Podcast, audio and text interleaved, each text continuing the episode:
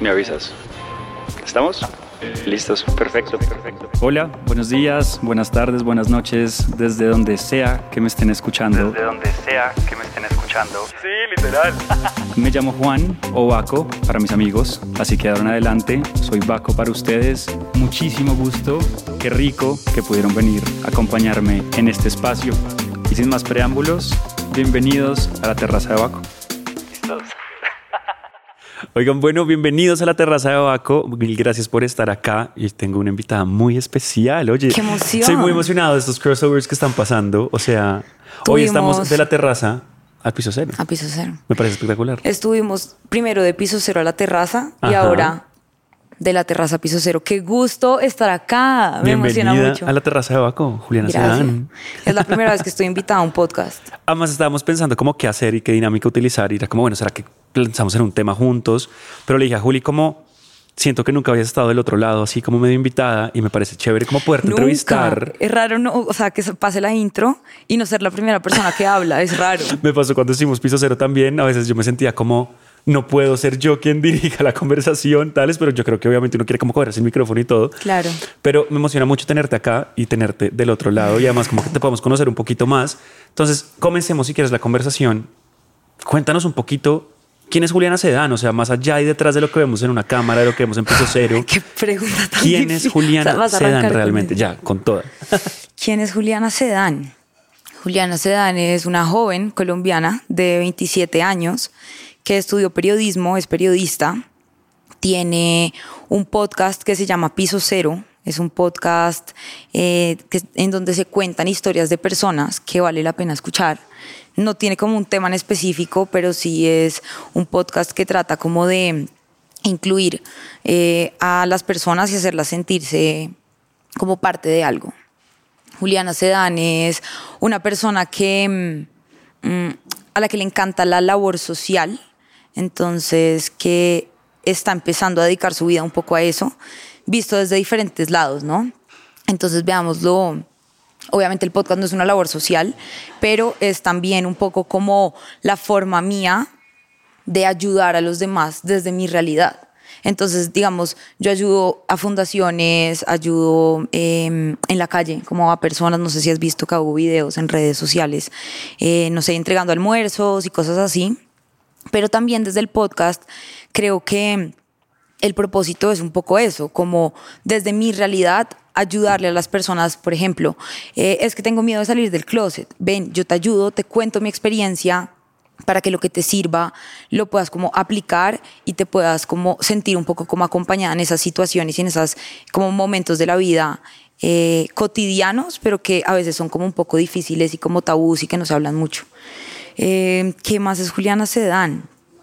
Mm, es difícil de responder Es esa difícil pregunta. responder cuando le preguntan quién es uno mismo, ¿no? Creo que uno no se la hace muchas veces y es como, pues pucha, ¿quién soy? Es difícil, es difícil como que si a mí me dicen quién es Baco, uno sabe qué responder, pero cuando le dicen quién eres tú misma es, es una pregunta compleja. Eh, eso soy, una mujer soñadora, eh, creadora de contenido, mm, eso, Eso eres. eso, sí. y hablando de la creación de contenido, justamente te quería preguntar por eso, ¿estás dedicada 100% digamos al tema de redes sociales? No. Eh, es, mi, es mi cosa más importante. Piso cero es mi bebé. Piso cero es lo que más me apasiona en este momento, realmente. Me encanta que Gio sonríe porque creo que él sabe lo importante que es este proyecto para mí. Eh, pero no, no solamente me dedico a, a redes sociales, soy distribuidora de algunos productos también. Y ahorita eh, estoy haciendo otro negocio aparte. No solamente me dedico a redes sociales, pero sí es lo más Como importante. lo más lo principal. ¿Y Lo cómo fue esa historia en redes sociales? O sea, estudiaste periodismo y de repente dijiste como, hey, me A quiero ver. dedicar a ser creadora de contenido. O sea, ¿cómo es ese, cómo es ese video? O sea, bueno, yo estudié periodismo, me gradué en el 2020 acá en una universidad que se llama La Javeriana. Terminé y empecé a Oye, ¿tú eres trabajar. javeriana? Yo, también soy javeriano. ¿Qué estudiaste tú? Economía. Ah, qué, qué duro. Qué putas. No, qué chévere. Que a mí me hubiera gustado estudiar administración de empresas. Yo hubiera querido estudiar comunicación. ¿Verdad? Sí, me hubiera Yo en cambio siento que la comunicación social es una, ahorita podemos entrar en ese debate, pero yo siento que la carrera de comunicación social fue diseñada hace demasiado tiempo. Entonces tiene muchas cosas que en realidad no sirven para nada. Perdón que lo diga, pero, Pero no yo creo que eso le pasa a nada. todas las carreras. Yo ¿Sí? creo que hay muchas carreras que están bastante obsoletas. Mi pelea con la economía es justamente eso. Ah, ¿verdad? Sí. Pero entonces, ¿cómo llegas a redes sociales? O sea, dices como periodismo tal y tenías claro que querías ser creadora de contenido o terminas siendo como algo. No, no, no, no, no. Yo nunca quise ser creadora de contenido. Yo terminé mi carrera y empecé a trabajar. Yo empecé con un trabajo la verga. O sea, la verdad que yo creo que si no hubiera llegado pandemia, yo no hubiera empezado creación de contenido, redes sociales, eh, porque yo era muy feliz en mi trabajo. Yo era coordinadora de prensa del Banco de Bogotá y coordinadora de prensa de Corferias. O sea, súper Y corporativa. Corferias, ¿cuál es la? ¿Qué es Corferias? Es como un, Un recinto ferial. centro, ajá, O sea, es de- como- sí, es como un centro donde se hacen muchas ferias. Y yo dirigía eh, la feria agrícola, la feria del libro, entonces era muy dinámico el trabajo. Entonces me tocaba hacer prensa, pero también me tocaba ir a la feria, me tocaba conseguir periodistas, me encantaba, o sea, en verdad me encantaba. Y después de eso entra pandemia, mierda, y esa vaina empieza a cambiar completamente. Entonces yo era en mi casa haga escritos, haga escritos, haga escritos, ya no iba a ferias, ya, no ya se volvió súper monótono. Y en ese momento yo estaba saliendo con mi exnovia. Y yo dije, bueno, ella y yo estamos como en el mismo, como al mismo tiempo terminando, finalizando como nuestras carreras. Y un día ella me dice como, oye, ¿a ti qué te gustaría hacer? Y yo le dije, yo quiero ser presentadora de noticias centrales de CNN. O me gustaría trabajar en Muy Buenos Días. O Ya me va, ya va, ya va. O sea, ese era el sueño. O sea, Sí. ser presentadora de CNN. CNN. ¿Y sigue siendo, Ir a el, y siendo sueño? No, no, Ya no, no, no, ya, mi, ya mi sueño es muy personal, como con proyectos propios. Ya te cuento Ahorita un poco de eso, sí. Pero entonces yo dije, no, yo quiero trabajar en CNN, me encanta, bla, bla, bla. Y me empecé a desenamorar de los medios de comunicación. Y dije como, "Mm, definitivamente esto no es lo mío. Y paralelo a eso, eh, nada, ella me empezó a decir como, no, yo estoy en, una, en un curso de locución y me están dando una clase de podcast. Si a ti te gusta hablar, te gustan las cámaras, ¿por qué no hacemos algo relacionado con eso? Y le dije, bueno, hagámosle. Me dijo, pero en serio. Y le dije, en serio, en serio, hagámoslo. Entonces fuimos a un Starbucks, literal, con el profesor de ella de podcast, compramos el micrófono, le dijimos, bueno, ¿y esta vuelta cómo, cómo se hace? O sea, ¿cómo se come un podcast? No entiendo. Entonces él nos empieza a contar y nos empieza a decir y nos empieza como a enamorar de esa idea. Te estoy hablando de hace cuatro años y medio. O sea, sí, casi cinco años empezamos a hacer podcast Cuando no estaban tan de moda. cuando no estaban de moda. Esto, nosotras somos, pues fuimos pioneras, y digo somos porque ahorita también tiene un podcast y tanto ella como yo fuimos pioneras en Colombia, me atrevería a decir, de podcast, porque eran muy pocos los que había. Entonces empezamos a hacerlo. Yo me acuerdo que teníamos un guion. Guión ni siquiera existía. Y era yo en mi casa con una sábana puesta haciendo podcast. Se iba la señal. Ese audio estaba horrible. Los micrófonos eran asquerosos. Todo mal. Pero la gente se empieza a enamorar del proyecto. Y obviamente para promocionar lo que necesitabas. Instagram. Ya. Entonces era la herramienta de promoción para lo que estábamos haciendo. Y ahí fue. Entonces ahí empieza, empieza a crearse una necesidad, más que, ay, yo quiero ser creadora de contenido porque nunca fue lo que yo quise. Empieza eso, como a hacer una necesidad para promover el podcast y me empieza a gustar la vaina, empiezan a salir campañas, entonces vamos a hacer una cosa de tal marca, Mastercard te necesita para tal, eh, tal marca para tal. Y dijimos, bueno, esta vuelta, uno da plata, dos es chévere, uno maneja su tiempo, es muy parecido a, a lo que yo quiero hacer, ¿sabes? Como que se, se, mm, se, se encuentran en algún punto. Entonces yo dije, bueno, me gusta, vamos a meterle como un poco de facts a los, a los episodios, como hacerlo un poco más periodístico, y ahí ya empezó a evolucionar la cosa, y así fue que yo empecé en redes sociales Y comienza a crecer, comienza, digamos, a tener como resultados y comienza todo. a crecer, la gente se empieza a enamorar del proyecto, la gente se empieza a enamorar de la relación que teníamos y ahí fue que se empezó como a crear esa comunidad y ahí ya dijimos como bueno, entonces en pandemia, te estoy hablando 2021, tuvimos que tomar la decisión de qué hacer, de si seguir con el proyecto como un hobby, porque era un hobby, o sea, era como, tengo trabajo y si quedaba tiempo grabábamos. O sea, tú comenzaste, traba- o sea, seguías trabajando normal en lo Claro, que tú hacías, yo nunca pero dejé, yo nunca dejé de paralelamente hacerlo. comenzaste a hacer las cosas. Y paralelamente empecé eh, con el podcast, pero yo me sentaba a hacerlo el podcast y yo era feliz. Y me sentaba a redactar y yo era demasiado infeliz. Entonces ahí me empecé a dar cuenta y yo tuve que tener una conversación con mis papás y les dije como esto es lo que a mí me apasiona y yo creo que yo quiero saltar al vacío. Yo creo que yo quiero saltar al vacío y creo que ha sido una de las decisiones más difíciles que he tomado. Bueno, esto suena súper dramático, en verdad tampoco fue tan grave, pero sí fue una, una decisión valiente porque al final era un trabajo en el que yo podía crecer muchísimo, ¿sabes? Como que yo podía coger más clientes, de pronto moverme para otra marca más grande, ¿sabes? Como podría de ahí saltar a un medio de comunicación y dije, no, yo creo que este, esto que me vibra en el alma, esto que se llama podcast, esto de, más allá de ese proyecto en específico, yo creo que saber que se estaba cumpliendo el objetivo de conectar con la gente. Cuando tú ves un mensaje en Instagram que te dice, oye, este episodio me sirvió para algo, Ya. ahí ya vale todo. Y empecé a ver eso. Entonces yo dije, definitivamente esto es lo, que yo quiero hacer, papi y mami, me voy a dedicar a esto. ¿A qué? Voy a ser influenciadora y voy a tener un podcast. ¿Y cómo fue esa reacción de tus papás? O sea, porque ¿Cómo? comparto mucho tu historia, porque a mí me pasó exactamente lo mismo. De hecho, en un capítulo lo contaba que yo había renunciado al trabajo de mis sueños para emprender, ¿no? Y creo Claro. que es un paralelo demasiado. pa- O sea, Y eso o sea, para es lo los papás mismo. es demasiado ¿Cómo fue esa difícil. Mm. experiencia de tú decir, cómo fue, pucha, voy a ser influenciadora? O sea, como voy a ser creadora de contenido, que es ese video Claro. para ellos. O sea, Eso es un video porque no sé si te pasa, pero dime por favor que tus papás han trabajado en una empresa toda la tiempo, vida, toda la total. vida. O Ya, sea, ahí está la respuesta. O sea, generaciones completamente distintas. generaciones completamente distintas. Entonces, el papá de uno está acostumbrado a estar 20 años en la misma vaina, haciendo lo mismo. Esta generación es diferente. Entonces, uno quiere hacer lo que le apasiona y lo que le gusta y uno no se conforma con cualquier cosa. Entonces, yo le dije a mi papá, papi, mira, definitivamente esto es lo que me mueve, esto es lo que yo quiero hacer. Y él me decía, gorda, pero no entiendo, tienes un trabajo estable, te acaban de subir el sueldo. A mí me subieron el sueldo. Yo no alcancé a recibir el primer sueldo aumentado porque tomé la decisión de irme. Y yo dije, no me importa, es que yo no hago esto por plata. Yo actualmente no hago esto por plata, que es importante, obvio. Y me encanta la plata, el que diga que no, pues bueno, es súper respetable. A mí me gusta. Y yo obviamente eh, eh, me pues monetizo mi proyecto y lo que sea, pero no es lo más importante para mí, como que yo hago esto porque me apasiona, porque podría estar en una empresa ganándome el doble o el triple, pero no lo hago porque realmente esto es lo que me apasiona y eso ese fue uno de los argumentos que yo le daba a mi papá. Yo le decía, papi, no me importa si me hubieran podido aumentar el sueldo eh, en los próximos tres meses otra vez, pero más allá de eso, yo quiero seguir haciendo esto que es lo que me mueve. Y yo creo que este proyecto puede lograr muchas otras cosas eh, que ya te cuento que quiero. Mm, y él me dijo como, bueno, haga lo que quiera, yo no puedo tomar decisiones por ti, hazlo. Y lo hice y no me arrepiento. Lo hice y fue obviamente difícil, él no entiende. Creo que hasta el día de hoy él no entiende muy bien que es un como podcast. que le pregunten cómo que hace ¿Qué Juliana. hace Juliana? No, en, eh, Ella sube videos en Instagram sube y se graba videos. hablando. Ella hace videos, ella habla, habla. Y como gana plata, pues él no se entera.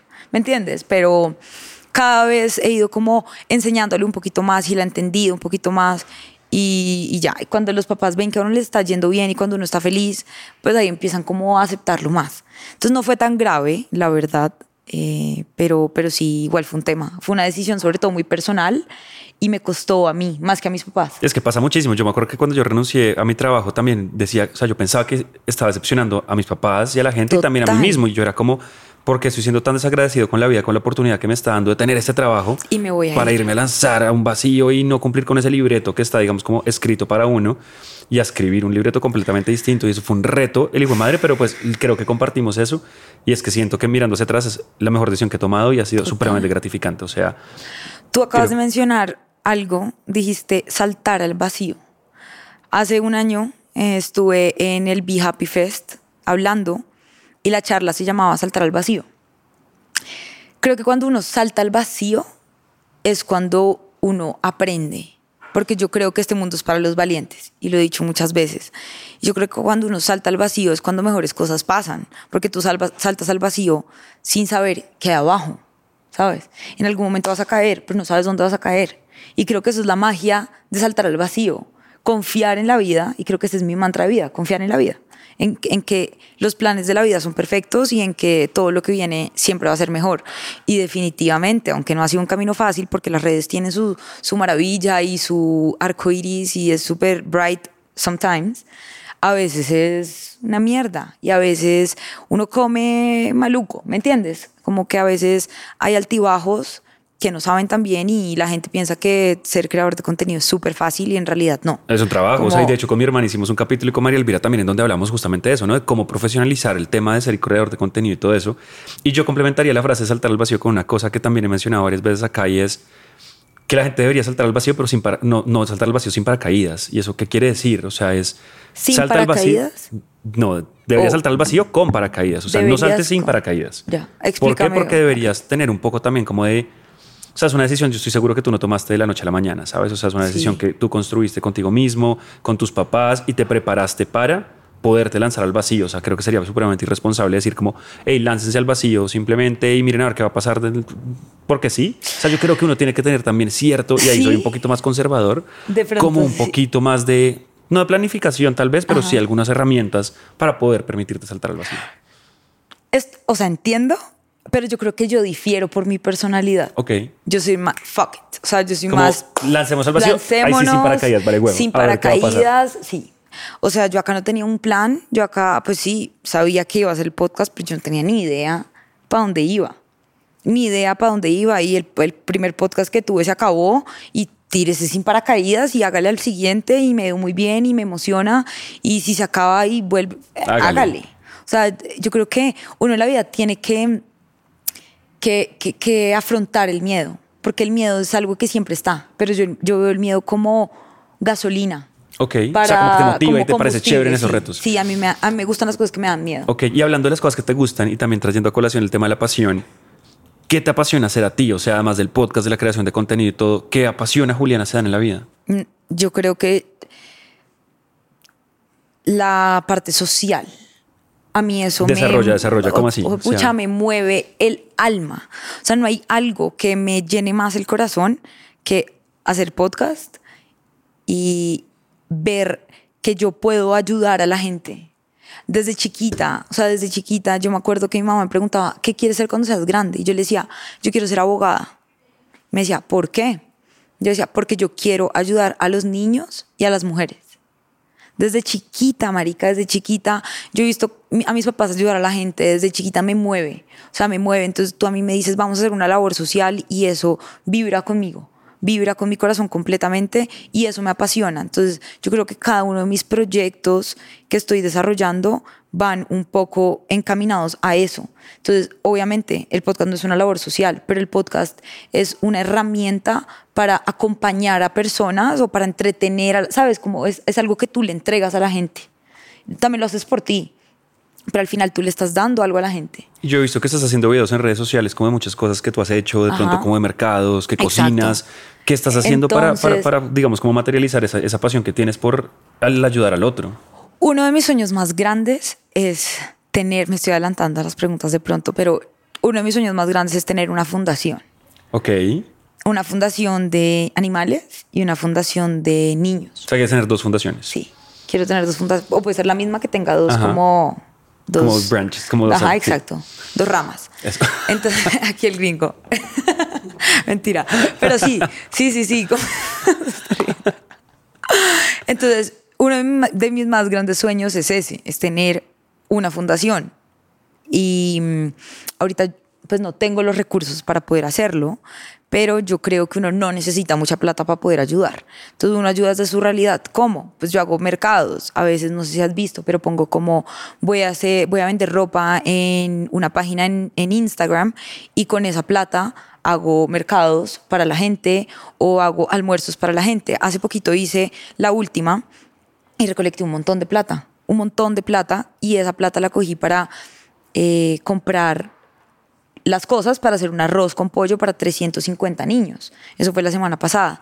Entonces yo sé que no es gran cosa. ¿Cómo así que no es gran pero- cosa? O sea, 350 niños, por favor, que alguien, que, o sea, que no, no, no tienes por qué hacerlo. Creo que, o sea, la gente muchas veces está como metida en su egoísmo y en su propia vida y no hay gente tan, tan linda y como con un corazón tan bondadoso, de verdad, que se tome su tiempo de hacer ese tipo de cosas. O sea, en verdad te Ay, aplaudo y sí. me quito el sombrero porque Gracias. qué bonito lo que haces. Y, ¿Y qué más quieres hacer con eso? O sea, ¿cómo podemos de pronto también ayudar? ¿Cómo podemos nosotros como también ponernos la camiseta y decir, como venga, apoyemos a Julián en ese sueño de construir una fundación? O sea, Pues que- yo he pensado, yo he pensado la verdad en poner como en Instagram, si sabes, como esas vainas de donaciones y para que la gente vaya y, y y ponga la plata y que esa, eso vaya directamente a los fondos de, no sé, dos fundaciones, tres fundaciones, que no entre la plata a mí, sino que directamente como a la fundación para que ellos designen los recursos para lo que necesiten. Por ejemplo, hay una fundación que se llama Fundación Abraza un Sueño y es una fundación que ayuda a niños que tienen enfermedades de difícil diagnóstico. Entonces, ellos usan esos recursos para comprar pañales, para comprar eh, gasas, para heridas de los niños, pañales, leche, sabes, como muchas cosas. Eso puede ser como una opción, como cuando yo pongo en mis redes sociales, de pronto la gente que puede ayudar donando, a veces la gente dice como, yo no dono porque me da pena donar 20 mil pesos tú no sabes lo que son 20 mil pesos. Con 20 mil pesos pueden almorzar tres niños, ¿me entiendes? Y, o con 20 mil pesos se le puede comprar una medicina a alguien o en realidad... Y además de 20 mil en 20 mil pues además se va sumando, ¿no? O sea... De 20 mil en 20 mil se va sumando y, y todas las ayudas sirven, de verdad. Y yo, yo decía, ahorita me retracto de lo que dije porque ahorita dije como puede no ser mucho y en realidad sí es mucho. O sea, en realidad uno sí ayuda un montón de gente con pequeñas acciones. Con lo que estábamos hablando también en el episodio de Piso Cero y es sentir que no es suficiente, oigan, sí es suficiente, o sea, lo que ustedes puedan dar y creo que desde que venga el corazón y den lo que ustedes puedan dar, sí es suficiente. eso es el bonito del tema. Es Oye, ¿no has pensado trabajar en una fundación? Tal vez decir como, no solo voluntario, sino meterte de lleno un poco más ya en ese sueño, o sea, ¿por qué no comenzar a materializarlo desde ya? Porque estás dedicado a otras vainas. Eh, qué buena pregunta. No me lo había, no lo había pensado, ¿sabes? Porque siempre había estado como enfocada en mi fundación y mm, creo que no había pensado como en trabajar directamente en la fundación. Podría ser una, una gran opción, pero ahorita en este momento estoy como reajustando cosas, ahorita me voy a mover de ciudad, entonces creo que necesito acomodarme y de pronto ya el próximo año, a partir de enero, creo que ya podría estar un poco más libre para empezar a hacer eso. Creo que es una gran idea y gracias por esa idea. Es que me parece chévere porque, yo siento, y acá literalmente como reflexionando en voz alta, siento que uno muchas veces dilata los sueños y los deja como en el futuro, ¿no? Y uno posterga muchas veces esa idea como de, es que mi sueño es hacer esta cosa. Y por ejemplo, obviamente con una idea muchísimo más sencilla, el tema del podcast en mi caso, o sea, yo siempre postergaba ese sueño del podcast como, es que yo voy a tener un podcast, es que yo algún día voy a tener un podcast, es que yo... Voy... ¿Te acuerdas ese día en el café? Exacto. Hoy nos vimos y él como, quiero hacer un podcast y yo... Hazlo. Hazlo. Pues hazlo. O sea, que te que te frena Literal, para hacerlo. Y eso es lo que, lo que te digo en este momento, es como no postergues ese sueño, sino pues ya lo estás viviendo porque ya estás comenzando a ayudar pero comienza a materializarlo de una vez porque tienes absolutamente todo para poderlo hacer y para poder ayudar. Completamente cierto, sí. Sí, lo voy a, lo voy a hacer. Lo voy a hacer, sí, lo voy a hacer. No sé nada más que decirte, lo voy a hacer. ¿Y cómo así que te vas a cambiar de ciudad? O sea, vámonos un poco cambiando de tema. Ay, esto me emociona O sea, tiras esa bomba así de la nada y dices, ¿cómo me voy a cambiar de ciudad? ¿Para dónde te vas? Me o sea, a cambiar de ciudad. Por ahí escuché que te vas para México. Cuéntanos, cuéntanos, cuéntanos. ¿Qué, ¿Qué va a pasar? Me voy a vivir a México.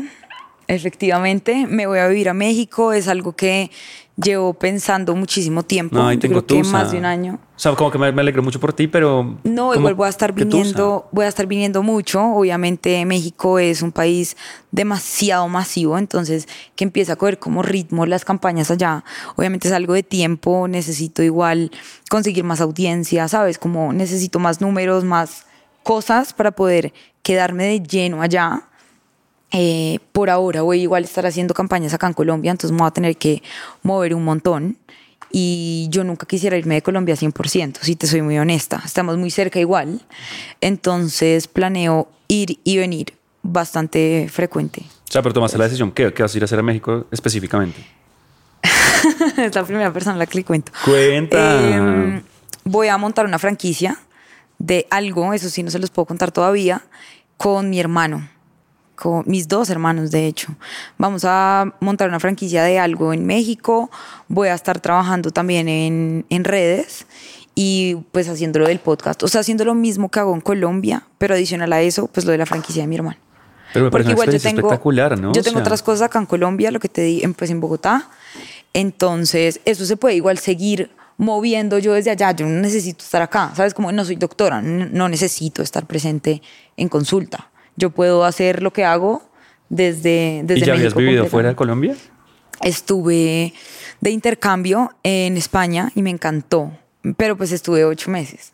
Es que ya ahora sí es... Ahorita es independencia o sea, independizarse de la mamá y el papá. Eso te iba a preguntar, porque, o Nunca sea. lo había hecho. O sea, para mí esto es lanzarme al vacío. Literalmente es lanzarme al vacío, es irme a vivir sin mis papás a una ciudad completamente nueva. Bueno, completamente eh, en, en parte porque yo he ido muchas veces a Ciudad de México y creo que por eso tomé la decisión de irme a esa ciudad y no a otra, porque me parece que es una ciudad culturalmente muy rica, me parece que la gente es espectacular. O sea, es espectacular el servicio de México, la comida, la cultura, los planes. Siento que para la industria en la que nosotros estamos es abrir las puertas a mil oportunidades nuevas. Entonces estoy demasiado emocionada. O sea, estoy como muy positiva eh, con este nuevo salto y con este nuevo proyecto. No, pues te deseo todo lo mejor en ese nuevo Ay, proyecto. Qué gracias. espectáculo. Y pues Qué ya toca ir a visitar, o sea, toca cuadrar viaje a Ah, México, ya por tienes una favor. casa, Oigan, un montón sí. de amigos míos están comenzando a ir a México y Es dan como es- ganas, ¿no? Es como fue pucha, mucha gente, o sea, no solo esta industria, sino también amigos que trabajan en consultoría y un montón de vainas. México, México, México, México. Te, te lo juro, tengo por ahí cinco amigos que se fueron a ir a México en los últimos dos años. Es que México es un mercado gigante. México es gigante, es gigante. Y la gente me decía, ¿y por qué no te vas a Miami? Porque yo decía, bueno, de pronto Miami o México. Miércoles, Miami, yo siento que ya es cuando tú estás demasiado posicionado en el mercado y como que ya puedes estar así. Como Shakira, pues, o sea, sí, listo, sí, como que Shakira, está. Messi, ¿me entiendes? Pero pues eh, los mortales todavía no, pues yo personalmente creo que México es como el paso antes de poderme ir a Estados Unidos, que igual no es mi gran sueño irme a Estados Unidos, si te soy muy sincera. Eh, creo que México me motiva mucho más. Creo que México es mucho más rico en todo. Miami me parece que es una ciudad muy chévere, muy linda, pero como para vacaciones. Y además lo Es que dices, siento que más también es como parecido, o sea, al fin y al cabo Sí. son como culturas similares, o sea, somos hispanohablantes al fin y al cabo, como que yo creo que para lo que tú estás haciendo, o sea, de verdad te auguro un éxito impresionante porque estoy seguro que te va a ir muy bien. Ay, Y qué, qué emoción. chévere, ay, qué Oigan, emoción. me emociona demasiado. Qué emoción. ¿Cuándo te vas Me exactamente? O emociona sea, demasiado. Yo ahorita el- en septiembre, a finales de, de este mes, me voy para Europa porque me voy con una de mis mejores amigas a la costa malfitana, como Qué de vacaciones. delicia. Un día estábamos almorzando y le dije como, oye, hace rato no voy a Europa, ¿sabes? Me dijo, yo también. Y yo, vámonos. Bueno, vámonos. Ya, y así se armó el viaje. Nos vamos para Italia 20 días y después de eso llego y el 5 de octubre arranco para México. eso es ya. Es ya, pero igual me voy a ir eh, un mes, un mes y medio me voy para mirar dónde voy a vivir, cuánto me gasto de arriendo, de ta, ta, ta, ir a eventos. Tengo una campaña ahorita en México. Ya me salió una campaña en México. Eso, o sea, llegando, triunfando, Llegando, marica, sí. literal. Entonces, tengo esa campaña y después vuelvo, voy al concierto de Rebelde, tengo matrimonio, me quedo en diciembre por Navidad y eso. Y ya en forma, en forma, en forma, arranco en, en enero. Pero pues me voy ahorita un mes y medio, pues que ya no falta nada igual del año. Literal. Entonces me voy ahorita ya para México. sí. Qué emoción, qué emoción, qué emoción, qué emoción. Me muero por ver todo lo que vas a hacer y todo ¿Tú, lo que vas a tú construir no te ahí. quieres ir?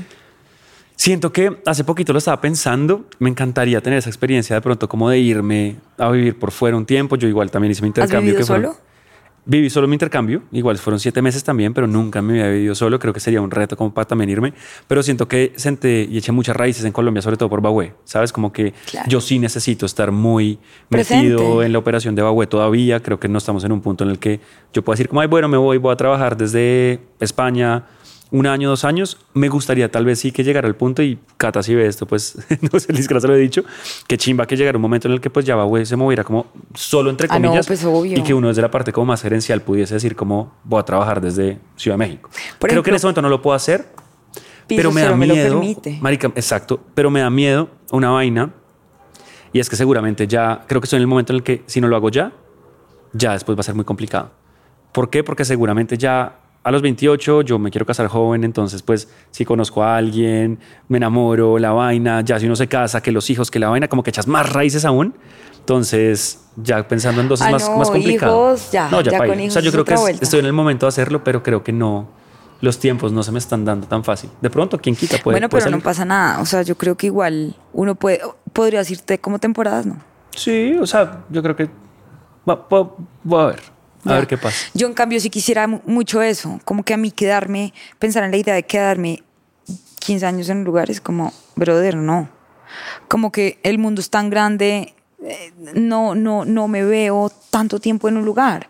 Me gustaría, obviamente tampoco cada año mudándome ni cada dos, pero tipo cada cinco o seis años mudarme de ciudad Ok. me parecería la verga. O sea, ¿tú Tipo, te ves viviendo en Colombia a largo plazo? o- Sí, sí, claro. A mí me fascina mi país. A mí me encanta Colombia. Creo que la calidad de vida en Colombia difícilmente se encuentra en otro lado. Oye, nunca te he preguntado esto. ¿Tú quieres hacer familia, tener hijos? Yo quiero tener cinco hijos.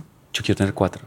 ¿Qué vamos a hacer? Porque es que este mundo No, no, está... se está, uno está jodido La economía está fea. y tener un hijo es carísimo. Imagina. Además, para mí es Los dificilísimo. pañales. Para mí es dificilísimo porque a mí me toca alquilar vientre adoptar y esto es un video Ay, también, a mí es un no. billete largo. No alquilar vientre, pero igual tengo que hacerme un proceso de Sí, inseminación y la vaina. Marica, el mundo... que está complejo. Está complejo, pero Está igual yo quiero cuatro. Pero quiero cuatro. ¿Y quieres tener tu familia en Colombia? O sea, quisieras que tus hijos... Sí, yo quiero que mis hijos crezcan en Colombia. De pronto no en Bogotá. Yo crecí en una ciudad pequeña, yo crecí en Girardot y yo creo que yo no cambio mi niñez. Sí. Yo nací en Bogotá, pero por el trabajo de mi papá, yo viví en Girardot ¿Me hasta los nueve años. la vida? Sí, o sea, y ¿tuviste yo el tengo- colegio Girardot? Yo hice hasta quinto de primaria. No tenía ni la menor idea. Sí, Wow. sí, sí, sí. Yo no soy tan, mentira, no, yo sí soy citadina, pero no tanto. Ok. O sea, como que me encanta el campo, me, me encanta eh, pensar en que mis hijos tengan un lugar donde correr, que tengan animales cerca, me parece demasiado importante. Obviamente uno puede tener un animal en, en el apartamento, pero yo no creo que sea igual. Yo comparo mi, mi niñez con la de amigas mías que estuvieron en Bogotá desde chiquitas y yo digo, no lo cambio de- definitivamente por nada del mundo. Como que fue espectacular. Entonces sí me gustaría hacer familia, o sea, yo sí me quiero casar, sí quiero tener hijos y quisiera que ellos se criaran gran parte en Colombia, pero igual. A mí me parece importante que ellos tengan mundo, entonces que salgan, que se vayan de, intercambio, son los primeros inscritos en el Total. intercambio. De acuerdo, 100%. 100% de acuerdo. ¿Le guste o no le guste? Se va para inter... Mentira, no, tampoco todo obligado. Le toca irse. Le toca ballet, intercambio. No, pues tampoco. Pero sí, sí creo que es importante que ellos tengan la experiencia de vivir en otros lados, de conocer otras culturas, no solamente en viajes, sino como en experiencias de vivir allá, como de empaparse de eso. Me fascina. Oye, y hablando de tantas experiencias, de tantos sueños, de planes en el futuro, si miramos en retrospectiva, y esa fue la pregunta que yo le dejé a- al, al- al invitado de En tu podcast en Piso Cero, si le preguntáramos a la Juliana de 15 años, oiga, ¿la Juliana de hoy en día ha cumplido los sueños? O sea, ¿ha logrado lo que quería y lo que se imaginaba que iba a lograr en este momento? Sí, yo creo que la Juliana de hace 15 años le estaría diciendo a la de ahorita, o no sé si es al revés. No, no, la de 15 años, ¿qué le diría? Me, está, me estaría diciendo como, me siento orgullosa de ti. Me siento orgullosa de ti porque mm, has llevado las cosas de la mejor manera posible en cada situación. Eh, y yo creo que ella diría como miércoles, no me imaginé que tantos cambios iban a existir en tu vida, pero qué chévere ver cómo has podido como afrontar cada uno de esos retos que han venido. Y si hiciéramos una evaluación, ¿tú crees que has cumplido con las cosas que pensaste que ibas a cumplir? O sea, ¿sientes que las has toteado en el tiempo que llevas ahorita? Pues yo, yo creo que sí. Yo creo que mi sueño de ser presentadora de CNN, creo que tener el podcast lo ha superado 200%, porque esto yo creo que me apasiona tres veces más. O sea, si tú ahorita me pones en un set de grabación de un noticiero, en comparación a lo que estoy sintiendo, inclusive este no es mi podcast, y me siento muy cómoda. Es que es muy ¿Sabes? chévere. Me siento muy bien en esto. Me encanta, o sea, me encanta. Y yo creo que no mm, lo, lo superé, por ejemplo, en, en eso de qué quiero hacer, creo que lo cambié completamente. Además, yo siento que de hace 15 años acá, la Juliana ha cambiado mucho. Entonces, yo en este momento estoy muy feliz con lo que estoy haciendo. Y sí siento que estoy cumpliendo mis sueños y sí siento que estoy como encaminándome a lo que quiero. Como que cada vez estoy dejando más el miedo atrás. Y este año precisamente me ha dejado esa gran lección de vida. Como el miedo siempre va a existir. Pero mira el miedo como gasolina. Tú en vez de, de hacer como parálisis por análisis, que significa eh, paralizarte de tanto pensar y de la pensadera que tienes, es como tengo miedo por esta decisión que voy a tomar y por este riesgo que va a tener, pero en cambio cojo el miedo y lo llevo de la mano, porque es que el miedo siempre va a estar. Siempre y porque en todas las decisiones que tú tomes siempre va a haber un riesgo de algo. ¿Ya? Entonces yo creo que, que 100% he superado como mis expectativas y voy como tirándome vacío tras vacío y creo que eso me ha llevado, yo confío mucho en la vida y creo que la vida me ha puesto en los lugares que son, con las personas que son. Y hay algo que también mencionas ahí y que quisiera tocar, es el tema de este año para ti, ¿no? Y fue literalmente, Fue como- uff, fue como ta, ta, ta, ta, ta, ta, tal. Y también Ta, lo mencionaste en el, el episodio que grabamos y ahorita lo acabas de mencionar, que ha sido un año muy retador, pero tú dijiste algo muy lindo cuando grabamos juntos y es que ha sido el mejor año de tu vida. ¿Cómo estás en este momento? O sea, explícame un poquito ese, ese video. O sea, ¿cómo puede ser el año más puto que has tenido en el mundo, pero a la vez el mejor año que has tenido tú? Definitivamente sí. Lo, lo que dije es muy cierto. El 2023 ha sido mi año favorito de la vida. Ha sido mi año favorito porque ha sido el año que me ha dado 29 cachetadas de realidad en todo el sentido de relaciones, de amistades, de mí, o sea, de mí misma, como que he aprendido a conocerme, he, he aprendido a soltar y he tenido que soltar a la fuerza también, he tenido que reencontrarme, eh, la he pasado muy mal y la he pasado muy bien, creo que ha sido el mejor año de mi vida, no precisamente porque ha sido el más fácil, sino porque ha sido el año que más aprendizajes me ha, me ha traído. Y yo creo que el carácter que me ha forjado el 2023, pues, o sea, yo creo que no lo hizo ningún otro año. Y yo creo que difícilmente lo va a hacer otro de aquí en adelante. O sea, ojalá, ojalá, no, ojalá, ojalá no, como, pues, soltame, por favor, o sea, Suéltame, como hueputa. Soltame, Ya suelto más. O sea. Sí, ya. No, pero no, no, no. Definitivamente. Es más, te voy a decir una cosa. Si yo tuviera que repetir el 2023, lo repetiría. Sin duda. Porque fue en serio demasiado enriquecedor. Demasiado enriquecedor. Y, y lo, lo, lo llevo en mi corazón siempre. Como que las sensaciones que he sentido este año no las había sentido antes. Como la ansiedad que he sentido, el miedo que he sentido, la felicidad que he sentido, eh, lo orgullosa que me he sentido de mí eh, ha- sido increíble. Como que yo, de hecho, ayer lo pensaba y yo decía, pucha, yo siempre que pensaba en un proyecto lo pensaba en parejas. Entonces yo decía, quiero sacar esto, pero lo quiero hacer en parejas. Quiero hacer esto, pero en parejas. El podcast en parejas. Y ver ahorita lo que estoy logrando sola y lo que se viene ahorita es como, yo sí soy capaz y yo sí soy, soy suficiente, que era lo que mencionábamos en el anterior podcast. Y me encanta lo que, lo que está pasando ahorita. Y me parece muy bonito también que, que valores esos momentos difíciles y los momentos duros, ¿no? Y es lo que hablamos también del proceso de cada uno y es aprender a disfrutar ese tipo de cosas, ¿no? O sea, uno no solo tiene que aplaudirse por las cosas buenas que le pasan, sino también aplaudirse por ser capaz de superar esos momentos duros.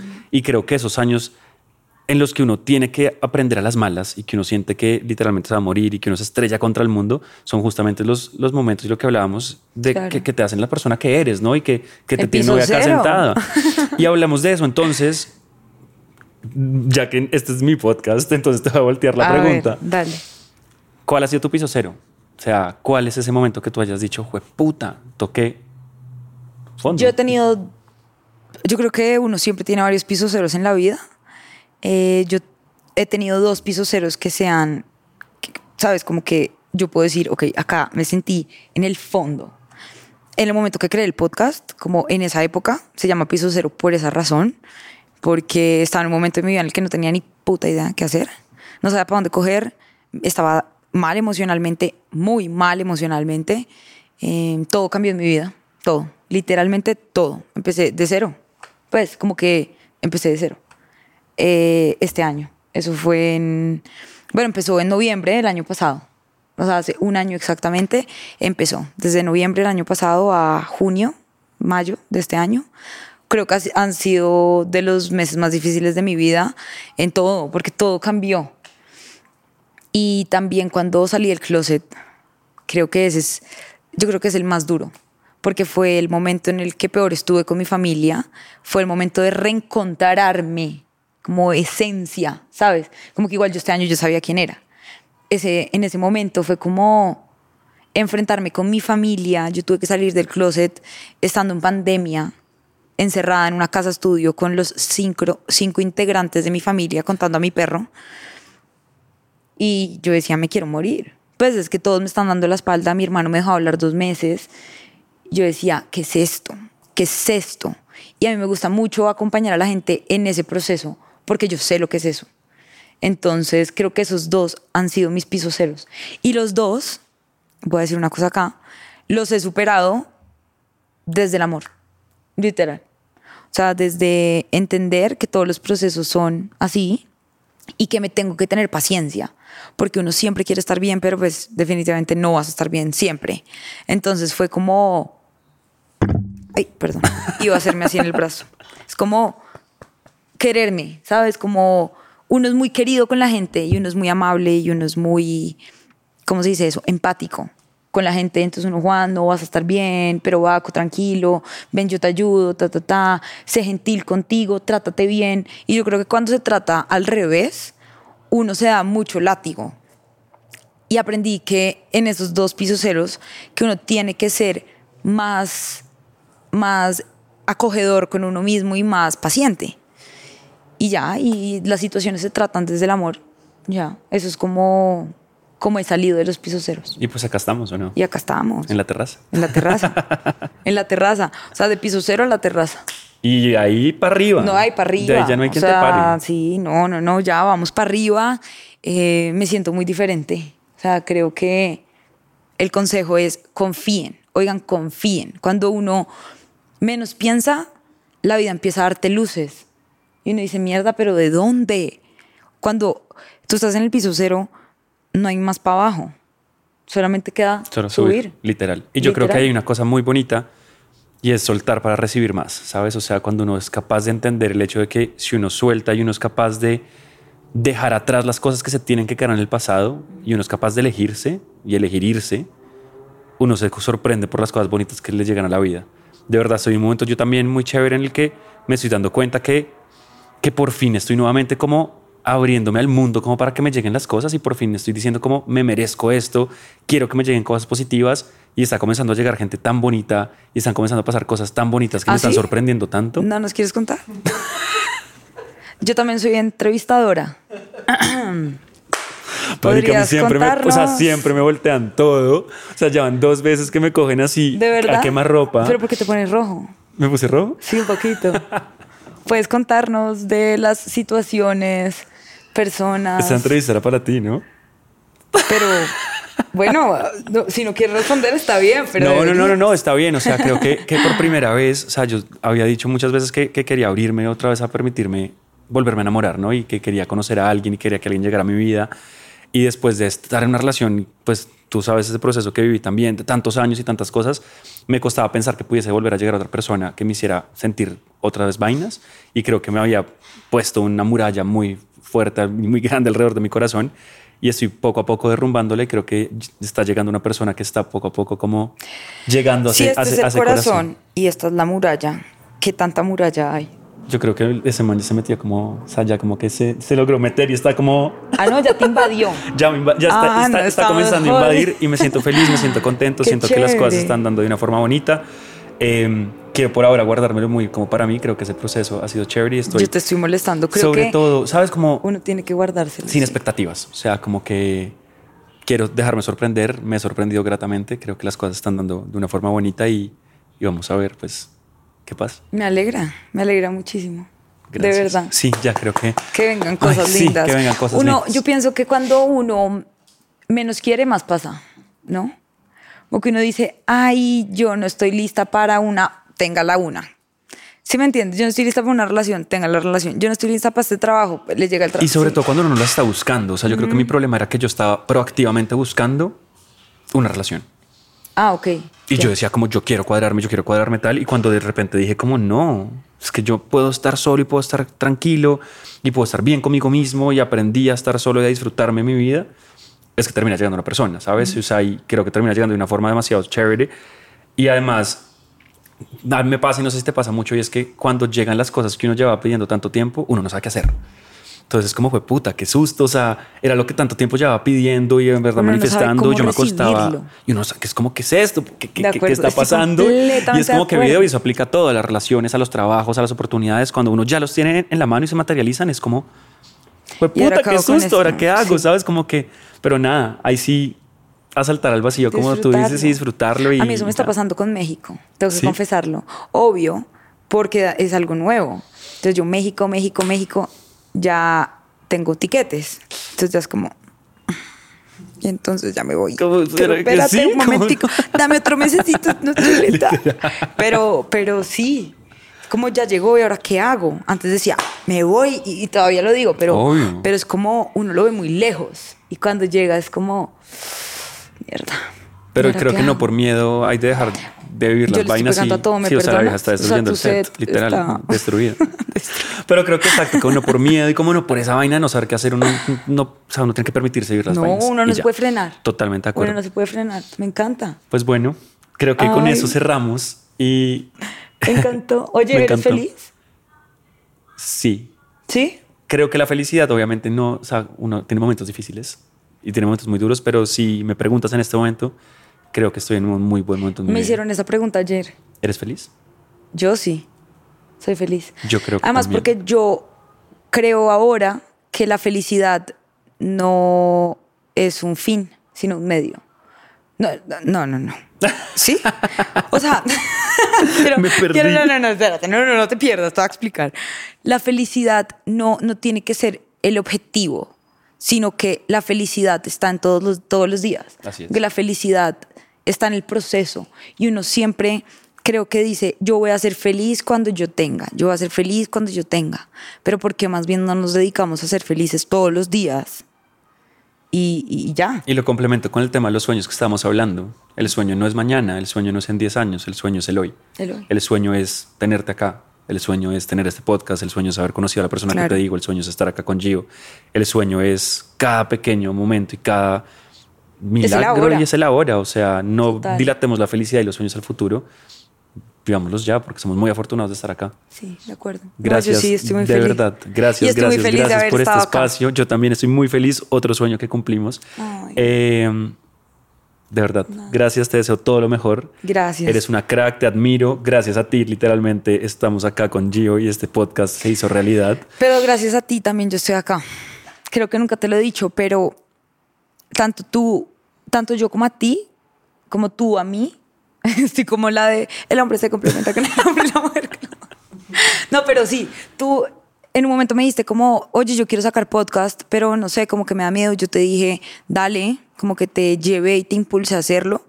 Y no sé si te acuerdas, en Stereo Picnic, yo tomé ese día la decisión de hacer el podcast porque estaba muy dudosa y tú me dijiste, ¿qué te importa qué piensa la gente? Así es. Saca el podcast. O sea, ¿a ti ¿qué mierdas te importa si A, B o C dicen, ay, es que Juliana, Juliana, ¿qué? Pues Juliana quiere ser eso y quiere hacer eso y punto final.